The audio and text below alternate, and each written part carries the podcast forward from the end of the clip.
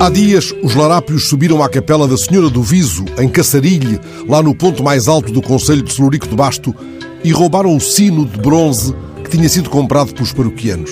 A capela fica num lugar ermo, de onde se avistam a Senhora da Graça e o Castelo da Arnoia, esse punho granítico da antiga vila de Basto. Em setembro tinha havido ali uma peregrinação à Senhora do Viso e muitos peregrinos terão aproveitado os bancos e as mesas do parque de lazer que lá foi criado e a sombra das árvores lá plantadas para resguardar dos ventos os visitantes. Conheço o lugar onde cai neve no inverno. Não me lembro se lá escutei alguma vez esse timbal dos deuses e dos faunos ecoando, mas lembrei-me de Um Sino na Montanha, de Fernando Namora, e fui procurar a memória do escritor e médico logo nas primeiras páginas do livro publicado em 1968 pela Bertrand.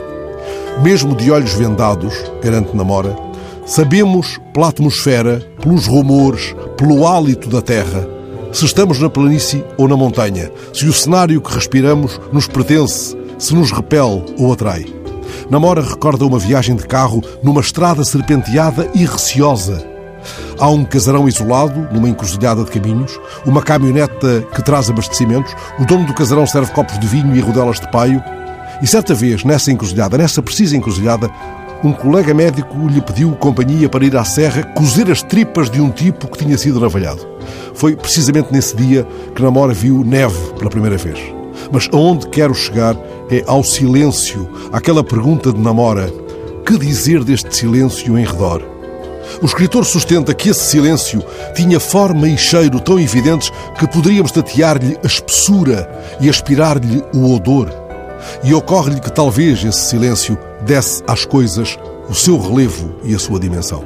Escutai finalmente este parágrafo.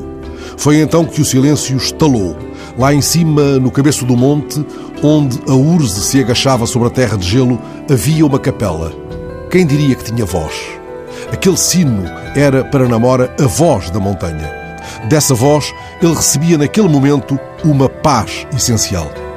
Como pode alguém, a troco de uns cobres, de 120 quilos de cobre, pretender silenciar essa voz?